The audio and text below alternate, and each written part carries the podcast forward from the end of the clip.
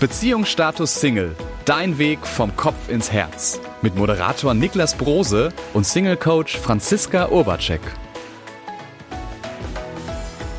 Hallo Franziska, darf ich dich auch heute in dieser Podcast-Folge wieder zum Tanz bitten? Uh. Ich finde das sehr passend, tut mir leid. Äh, ich äh, Ja. fand das sehr schön, weil ich am Sonntag nämlich tanzen war. Meine Freundin und ich machen jetzt einen Tanzkurs Level 1 für Paare, also Einsteiger-Tanzkurs. Und ja, der Mann soll ja bekanntlich dabei immer führen beim Tanz, also den Schritt vorgeben und auch sagen, was wir jetzt für einen Tanz machen und so weiter. Während die Frauen immer so elegante Damensolos hinlegen. Das sieht dann immer sehr toll aus, finde ich. Also es macht sehr viel Spaß und ich muss dazu sagen, ich bin überhaupt kein Tanzbär. Aber das ist eine total schöne Metapher, weil ich tanze ja auch. Also ich tanze jetzt seit ein paar Jahren Salsa und mit meinem Salsa-Lehrer philosophieren wir manchmal auch darüber, wie ein Tanz auch ein Spiel ist zwischen Mann und Frau, was man auch total gut übertragen kann auf das Partnerschaftsspiel. Also von daher, lass uns heute mal in dieser Metapher gerne bleiben, weil in dieser Folge dreht sich ja alles um das Mannsein heutzutage. Was macht das Mannsein überhaupt aus? Ne, welche, welche Herausforderungen haben Männer und ja, wie können wir sie lösen? Und in einer anderen Folge gehen wir auch nochmal auf die Frauen drauf ein. Aber ja, heute gehen wir mal auf euch Männer in erster Linie ein. Oh, ich bin gespannt. Mhm. Was würdest du sagen? Was sind so Vorurteile, mit denen ihr Männer zurzeit zurechtkommen müsst, beziehungsweise was es für euch herausfordernd gerade macht gesellschaftlich? Also es ist immer noch so, dass ich sagen würde, dass viele immer von den Männern noch so diese starke, dominante Rolle erwarten, dass man sozusagen als Mann dafür sorgen muss, dass man die für die Familie sorgt, dass man leider am meisten verdient, sage ich mal, wenn man verheiratet ist und so weiter. Also ähm, das wären so die Gedanken, die mir da jetzt als erstes aufploppen. Ja, genau, das ist ein gutes Thema. Also das kann man auch noch mal ein bisschen weitermachen, was gerade so politischer Natur auch noch sichtbar ist. Also zum Beispiel geht es ja jetzt auch gerade ganz viel um das Thema Gendern, ne, dass wir die Sprache anpassen, dass wir im, im Plural nicht mehr nur in der männlichen Form sprechen, sondern auch in der weiblichen Form. Also ich finde da, das, das ist auch so ein Ausdruck von, von ein bisschen Kampf oder Konkurrieren irgendwie auch. Ähm, dann haben wir auch das Thema Frauenquote. Wie ist das eigentlich für dich als Mann? Ich glaube, da gibt es sehr unterschiedliche Seiten. Also es gibt die Männer, die sagen, sie, sie äh, sind Feminist in irgendeiner Art und Weise und unterstützen die ganzen Thematiken. Es gibt aber auch Männer, die dort ähm, andere Sichtweisen zu haben. Und ich glaube, alles ist gleichgültig. Na, das ist ganz wichtig. Aber wie siehst denn du das mit dem Thema Frauenquote als Beispiel? Eieiei. Also das ist natürlich, das ist dünnes Eis. Dünnes Eis, ne? Ja, da sieht man übrigens schon, wie das für die Männer ist, wenn ich so eine Frage stelle. Ne, für Männer ist es schon gefährlich, diese Frage nur ansatzweise be zu beantworten. Das war schon meine Absicht, dich zu unterbrechen, Niklas. Ich wollte dich, wollte deine Meinung gar nicht, gar nicht kundtun, weil da wirst du nur angegriffen. Aber es geht um diese Reaktion, ei, ei, ei, ei, ei. Weil genau das ist es. So Themen wie Frauenquote oder andere Dinge sind für Männer aus der heutigen Sicht ein ganz, ganz dünnes Eis. Weil auf der einen Seite ist es so, dass es politisches Thema ist, ein Frauen-Männer-Thema und in dieser Funktion wird es so dargestellt, als wäre der Mann der Böse in der Situation, weil er mehr verdient, weil sie erfolgreicher sind, weil sie an der Spitze sind. Und darum geht es ja hierbei gar nicht. Es geht ja darum, dass Frauen, also dass es mehr Frauen geben darf an Führungspositionen. Nur klar wird gleichzeitig so ein Kampf draus gemacht. Also es wird genutzt dafür, um auch gegen die Männer zu kämpfen. Hast du eine Ahnung, warum es so ist, dass mehr Männer an den Führungspositionen zu finden sind? Ich habe so das, ich glaube, dass es daran liegt, dass es immer noch sehr historisch einfach bedingt ist. Einfach aufgrund der Vergangenheit, wo es halt so geprägt war, dass der Mann eben, ja, dafür gesorgt hat, dass die Familie über die Runden kommt und sich vorangekämpft hat Mhm. und halt auch dann ja dominanter gewirkt hat, weil die Frau sich halt eben nicht so behaupten konnte früher, wie es vielleicht inzwischen teilweise möglich ist. Jetzt habe ich hier gerade wie vielleicht auch Mhm. wieder äh, Feindbilder erschaffen oder so, weil ich das so formuliert habe. Das war irgendwie nicht ansatzweise so gemeint. Deswegen, also ich glaube, dass es noch sehr historisch bedingt ist und dass sich das immer noch nachzieht bis heute rein. Ähm, dadurch, dass noch Ja. viele der Leute auch mit diesem alten Rollenverständnis auch noch in solchen Positionen sind.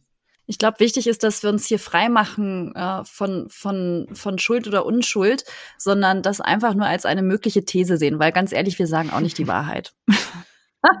also die Wahrheit. Das ist nur ein Eindruck oder eine Sichtweise oder eine Position und wer mag, kann sie gerne einnehmen und auch vertreten und wer nicht mag, ist auch also gern gesehen mit einer anderen Position oder einer anderen Meinung. Und also ich habe ja die These dazu, also wir gucken immer gesellschaftlich nach oben, ne, dass oben so viele erfolgreiche Männer sind. Und da wird dann drum gekämpft, dass wir Frauen da auch gerne sein wollen.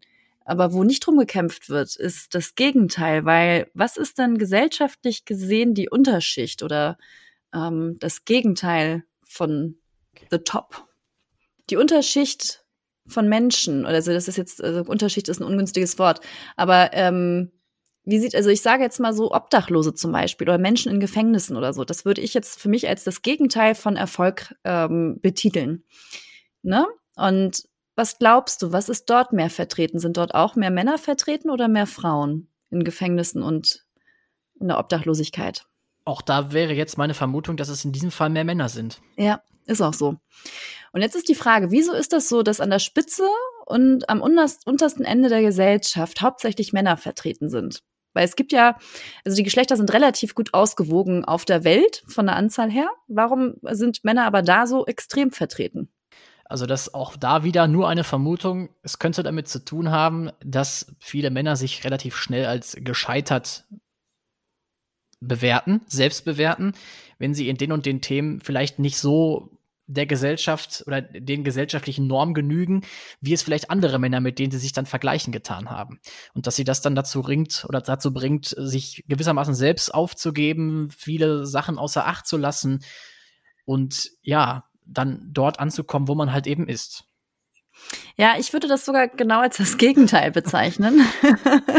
ich würde das eher, also ich, meine Vermutung, und das habe ich auch mal in einem Buch äh, gelesen, ich weiß jetzt noch nicht, ob es wissenschaftlich bewiesen ist, aber ich glaube schon, weil Männer risikofreudiger sind.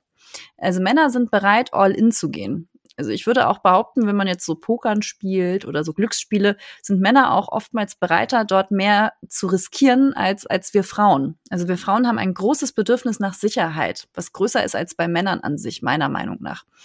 Und wer viel riskiert, kann viel gewinnen, kann aber auch viel verlieren auch wenn jemand kriminell ist, sind ja meistens, also wie gesagt, auch in den Gefängnissen sind hauptsächlich die Männer vorhanden. Das könnte man dann auch dahingehend die These machen, dass die bereit sind, Dinge zu tun, die illegal sind oder nicht erlaubt sind, um äh, irgendetwas zu erreichen.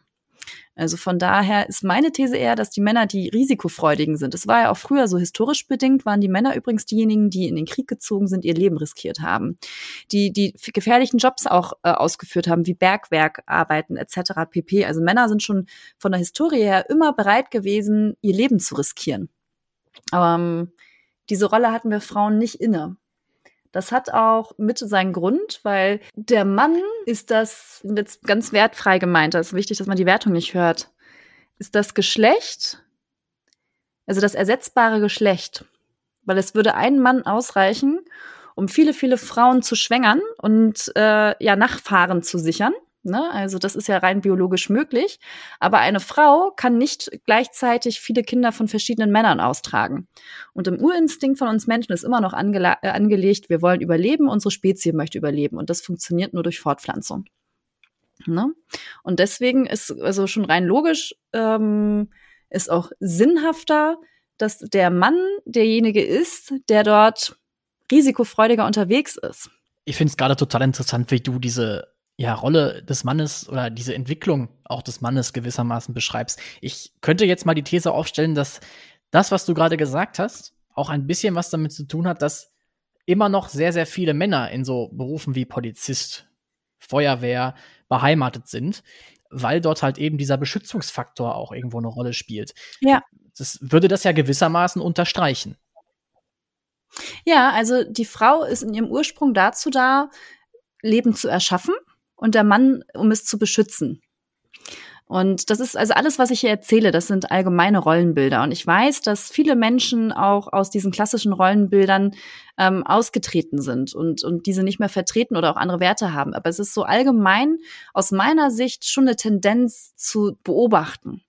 Ne? Also deswegen, also ganz wichtig, es sind nur allgemeine Thesen hier, es trifft nicht auf jeden einzelnen Menschen zu. Ihr müsst schon sagen, weil ich fühle mich persönlich jetzt auch nicht so richtig angesprochen. Risikofreudig zu sein und dein Leben zu riskieren, meinst du? Richtig, ja. Also habe ich jetzt eigentlich nicht vorgehabt. Also gewissermaßen mhm. ist es mal spannend, ein Risiko einzugehen, auch mal ein bisschen zu pokern und so weiter. Gerade wenn man vielleicht mal im Urlaub in Las Vegas ist, kann ich nur empfehlen, macht Spaß. Aber es ist nicht so, dass ich jetzt sagen würde, ich gehe unbedingt gerne Risiken ein. Ja, weil der Trend jetzt auch wieder in eine andere Richtung aktuell geht, weil gesellschaftlich würde ich behaupten, dass Frauen zurzeit härter werden und Männer weicher. Wir haben so einen Wunsch nach Gleichheit immer wieder. Das merkt man ja jetzt auch mit dem Gendern. Da geht es auch darum, eine Gleichheit zu erschaffen. Nur Frauen und Männer sind nicht gleich, wir Menschen sind auch nicht gleich.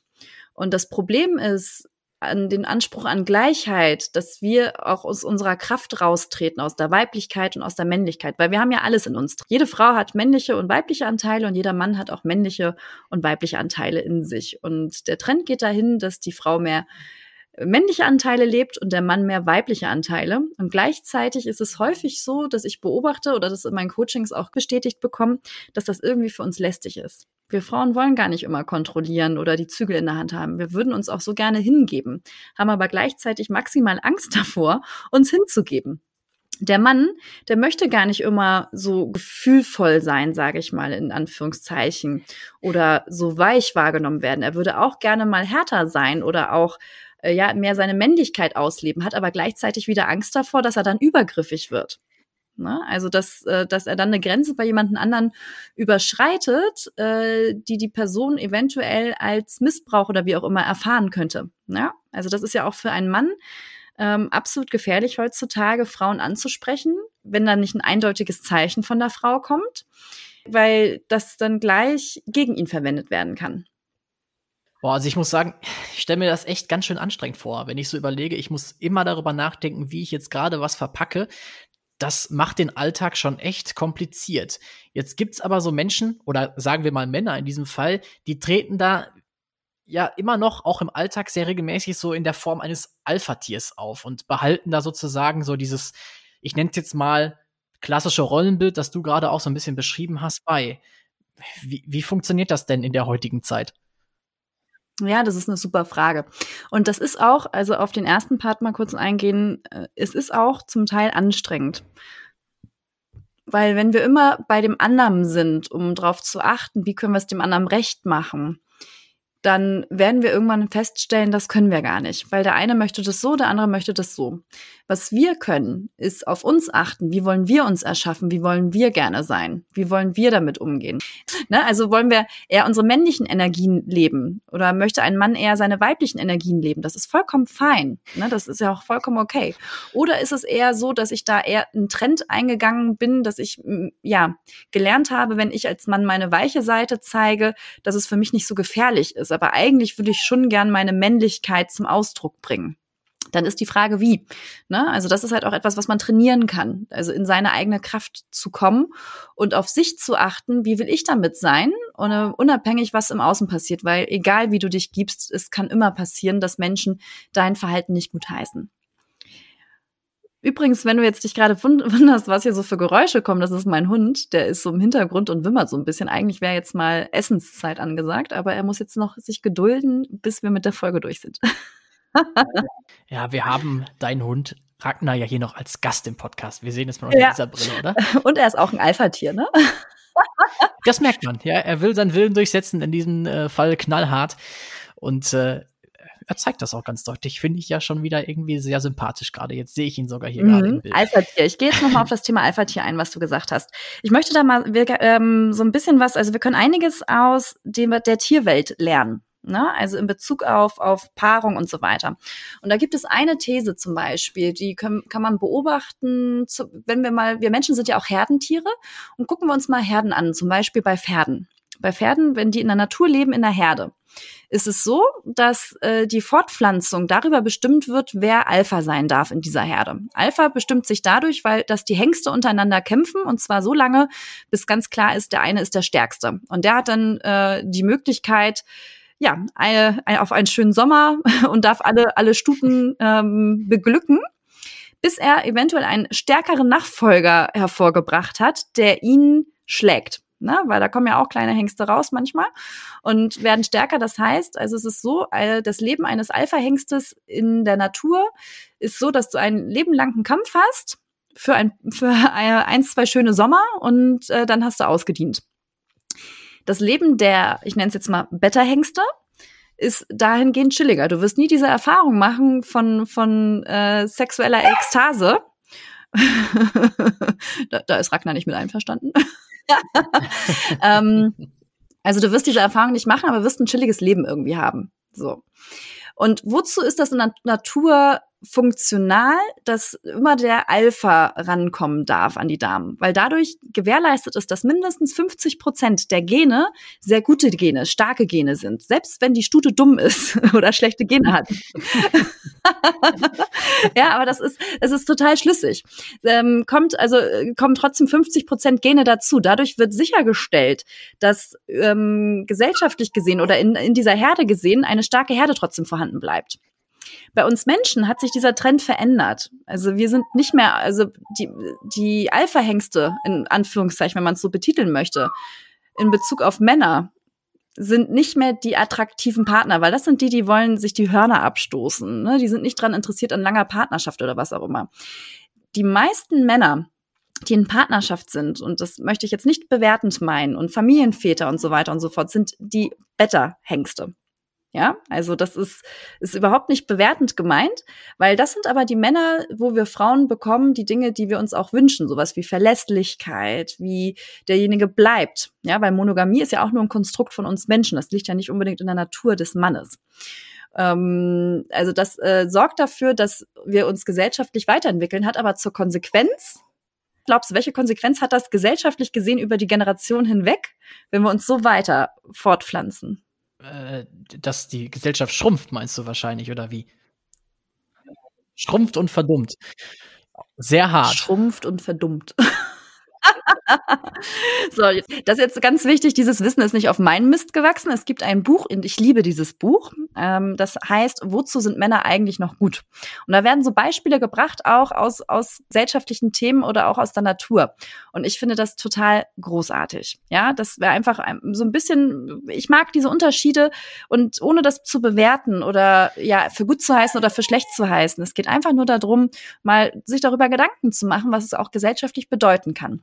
Also irgendwie ist das schon hart für mich. Also jetzt gerade zu verkraften, die Gesellschaft schrumpft und verdummt und ich bin durch die lange Partnerschaft gewissermaßen als Beta einkategoriert. Also ich nehme dir das nicht äh, übel persönlich, aber ich finde es trotzdem interessant, das mal so zu hören. Weil, wenn ich an die Vergangenheit auch da mal wieder denke, ich habe irgendwann mal ein äh, echt fragwürdiges Buch zu lesen bekommen. Ich habe es nicht komplett durchgelesen, aber da ging es darum, dass man sich als Mann immer als Alpha-Tier positionieren müsse, um halt die entsprechenden Traumfrauen zu bekommen. Ja, ganz, ganz fürchterlicher ja. Ansatz aus meiner Sicht. Ja. Aber es, es bestätigt leider doch ein bisschen das, was du mir gerade gesagt hast. Ja, nee, also ja, nee, nee, ja. Ähm, die Alpha-Hengste oder die Alpha-Männer sind nicht mehr die Männer, die wir heutzutage als Frauen haben wollen. Ja, also die Attribute, was ein Alpha-Mann ausmacht, ist nicht mehr unbedingt das, was wir Frauen wollen. Und es geht darum, also dass, wenn ich das jetzt, ich habe ja jetzt nur Alpha und Beta genommen als zur Betitelung, um das zu unterscheiden.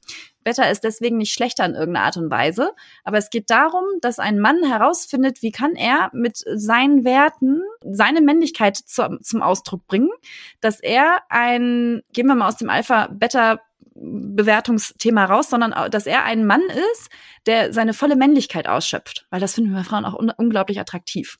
Dann lassen wir das jetzt einfach mal so stehen, glaube ich, von dem, was ich damals lesen durfte.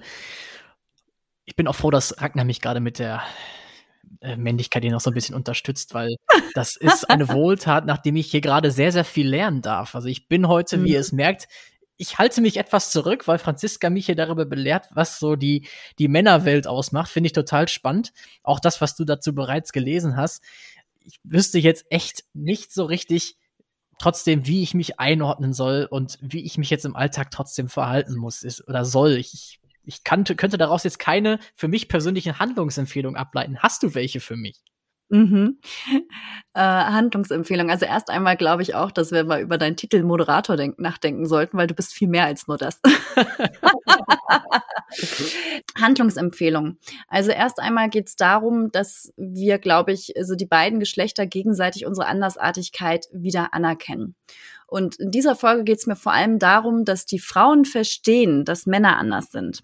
Für die Männer ist, glaube ich, die Frauenfolge sehr interessant, also die da mal reinzuhören, weil es geht darum, dass, dass wir Frauen verstehen, Männer sind anders als wir Frauen. Männer haben dafür gesorgt, dass das Leben sicher ist. Zum Beispiel ist es auch so, dass, jetzt kann man natürlich wieder sagen, früher durfte die Frau nicht arbeiten.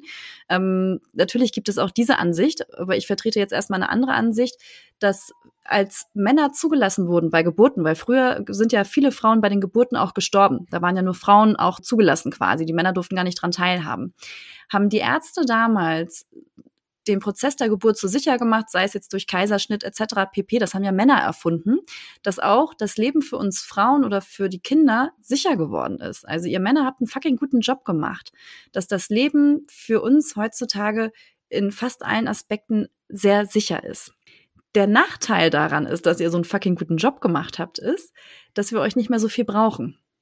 Ich glaube, dass vielleicht auch unbewusst, und das ist jetzt nur eine These von mir, darin auch so in Anführungszeichen die Unterdrückung der Frau früher stattgefunden hat, weil, weil gesellschaftlich oder Männer das vielleicht in sich drin irgendwie schon gespürt haben, dass sie auch ersetzbar sind. Da muss ich ja ehrlich auch gestehen, ich persönlich bin ja ein großer Fan davon, dass wir Männer sozusagen es dadurch jetzt ermöglicht haben, dass die ich lasse das jetzt mal als These so stehen, ich weiß nicht, ob ich es richtig formuliere, es ermöglichen, dass Frauen selber unabhängiger entscheiden können. Ich finde das super. Ich finde das äh, total wichtig für eine offene und äh, sich weiterentwickelnde Gesellschaft, dass genau eben dies geschieht. Das möchte ich jetzt also mal von der klaren Kante her hier sagen. Das ist mir schon total wichtig. Das kriege ich von den Männern allgemein so mit. Also Männer kommen sehr gut damit zurecht, dass Frauen auch stark sind. Männer kommen auch super damit zurecht, dass wir so eigenständig sind. Männer sind sehr wertschätzend, was uns Frauen angeht. Das Interessante ist auch, dass also fast 100 Prozent, wenn ich einen Mann frage, der in Partnerschaft ist, was wünschst du dir für deine Partnerin, kommt die Antwort, ich möchte, dass sie glücklich ist. Das ist der Haupt, also ist die Hauptantwort und von Frauen kommt diese Antwort nicht nicht in dieser Häufigkeit. Ich habe es selber nochmal getestet, das ist wirklich so. Also Männer haben die Absicht, dass wir Frauen glücklich sind. Und das finde ich so großartig. Also es ist wirklich so, Männer sind so wertschätzend, so anerkennend. Natürlich gibt es auch Ausnahmen, die da äh, äh eher in das Gegenteil äh, rübergehen und, und Frauen äh, dominieren ne, oder klein halten. Aber da steckt wahrscheinlich auch eine Angst dahinter, ähm, dass, dass die Frau einen überholen könnte oder wie auch immer. Und die klammer ich jetzt einfach mal aus, sondern ich gehe auf die große Allgemeinheit ein. Weil allgemein ist es wirklich so, Männer sind so, so großartig zu uns Frauen und wir sehen es häufig nicht. Für viele ist es selbstverständlich, die Frau, also die Frau aufzuhalten, die Tür aufzuhalten, äh, aus der Jacke zu helfen oder so. Da ist Gentlemantum in der Tat vorhanden. Aber es wird so vorausgesetzt, dass es die Männer machen, ne, dass dann Anspruch herrscht. Ich habe es noch nie erlebt, dass eine Frau daran gedacht hat, äh, dem Mann zu helfen, als Beispiel umgekehrt. Wir sind da anders gestrickt. Also Männer achten schon sehr auf uns. Und was wir brauchen können, liebe Frauen, ist, dass wir unser bereit sind, unser Haupt zu neigen vor dem Mann sein. Dass wir das auch anerkennen, weil wir haben, die haben schon einen richtig guten Job gemacht. Das Leben ist sicher und wir brauchen diese Stärke, die Körper, also wo der Mann uns voraus ist, ist ja in der körperlichen Stärke. Das brauchen wir meistens nicht mehr, weil es ist so, dass inzwischen wir sogar Koffer haben, die Rollen haben. Ja, also unseren Alltag können wir prima meistern ohne. Und Gleichzeitig ist es so, dass sich so viele Menschen erfüllte Partnerschaft wünschen oder ein Miteinander. Und was es dazu braucht, ist, dass wir bereit sind, unseren Kopf zu neigen, es anzuerkennen und auch die Andersartigkeit des anderen wertzuschätzen, weil das findet viel zu selten statt. Ich finde übrigens, dass mit dem alles für die Frau tun hört ja nicht nur beim Gentleman-Dasein auf. Ne? Das geht ja auch noch über viele mhm. weitere Dinge hinaus. Endlos. Ja. Das würde wirklich den Rahmen der Folge sprengen, jetzt das noch auszuweiten. Allerdings würde ich das sofort unterstützen und jetzt losgelöst von dem, dass du es gesagt hast, dass wir Männer uns wünschen, dass die, unsere Frauen glücklich sind. Ich, das wäre auch meine Antwort gewesen. Und das hätte ich jetzt auch gesagt, mhm. ohne dass mhm. du es vorher gesagt hättest. Das glaube ich. Das merkt man bei dir auch, Niklas, weil du bist immer sehr darauf bedacht, wie es anderen Menschen in deinem Umfeld geht. Sehr sogar. Und jetzt könnte man wieder so eine ähm, Behauptung oder These aufstellen, das ist ja total egoistisch, weil wenn man weiß, das habe ich auch schon mal irgendwann erzählt, wie Frauen und Männer Nähe aufbauen oder sich geliebt fühlen, ist es bei Männern hauptsächlich durch die körperliche Nähe und mit einer Frau. Und wann ist die Frau körperlich einem gerne nah, wenn es ihr gut geht? Also wenn es ihr nicht gut geht, ist sie eher damit beschäftigt, mit, mit Dingen wie, wie, keine Ahnung, Stress mit den Kindern auf der Arbeit oder was auch immer. Deswegen sind Männer auch so lösungsorientiert und mögen auch gerne das Problem direkt lösen. Manchmal wollen wir Frauen aber einfach nur reden und gar nicht das Problem lösen, sondern über die Kommunikation verarbeiten. Wir müssen nicht mehr kämpfen. Hier aus meiner Sicht in Deutschland müssen wir nicht mehr kämpfen um mehr Rechte, sondern was es hier braucht, ist, dass wir die Andersartigkeit des anderen anerkennen und wertschätzen und auch verstehen, dass Frauen und Männer unterschiedlich sind. Du wolltest vorhin gerne eine konkrete Handlungsempfehlung, hast du gesagt. Ein Thema kann ich schon mitgeben. Was Männer tun können, in der Kommunikation mit Frauen sein und auch bereit zu sein, mit einer Frau und wenn es zwei Stunden dauert, mit ihr zu reden, wenn sie das Bedürfnis hat zu reden, weil wir Frauen verarbeiten Themen über die Kommunikation. Männer machen das nicht. Männer ziehen sich zurück in ihre Höhle und verarbeiten meistens die Probleme mit sich selber. Das ist dann für die Frauen übrigens auch manchmal so ein Zustand von Unkontrollierbarkeit und dann kriegen sie Panik, weil der Mann ist nicht da und nicht mehr sichtbar, ist mit seinen Gedanken für sich alleine. Da ist es auch ganz vom Vorteil, wenn der Mann auch kommuniziert, Schatz, ich gehe jetzt in meine Höhle, ich habe was zum Nachdenken, ich bin jetzt drei Tage weg und dann bin ich wieder da. Das macht es dann auch automatisch zum Beispiel für die Frau wieder sicher. Ne? Also das wäre auch eine Möglichkeit, das zu kommunizieren. Auch sehr interessant, weil das ist meistens mein erster Ansatz. Wenn ich was verdauen muss, dann gehe ich raus, mache Sport, was auch immer, um den Kopf frei zu bekommen. Mhm. Doch am Ende hilft es wirklich sogar auch für mich zu kommunizieren. Was hat mich belastet, darüber ja. zu reden, um das ganze Thema zu verarbeiten. Also für mich ist vielleicht sogar persönlich dann die Kombination aus beidem am besten. Also indem ich sozusagen einmal das männliche und vielleicht mhm. eher das weibliche kombiniere. Insofern ja. die Mischung macht da, finde ich, eine sehr, sehr gesunde Mitte aus. Und was ich mir einfach wünsche, ist, dass wir für unsere eigenen Haustür gucken. Ne? Also mit, mit wem bin ich vielleicht gerade im Streit oder im Vorwurf? Weil Streit und Vorwurf ist nichts anderes als so eine eigengebaute Mauer zwischen Menschen, die verhindert, dass wir uns wirklich nah sind oder verbunden sind miteinander. Und da nehme ich jetzt einfach nur das Beispiel der Geschlechter dazu her, um darüber zu sprechen, weil das haben wir auch unter, also untereinander, auch unter den gleichen Geschlechtern. Weil ich glaube, das ist auch das, wofür ich übrigens losgehe und diesen Job mache. Ich glaube, wenn wir alle in der Richtung mehr tun oder wirklich an dem Punkt sind, den anderen so sein zu lassen, wie er ist und wertfrei mit denen umgehen und gerne mit ihm sind und einen, einen Raum schenken, der sicher ist, emotional sicher, dann haben wir mehr Frieden auf der Welt. Würde ich sofort unterschreiben. Auf jeden Fall.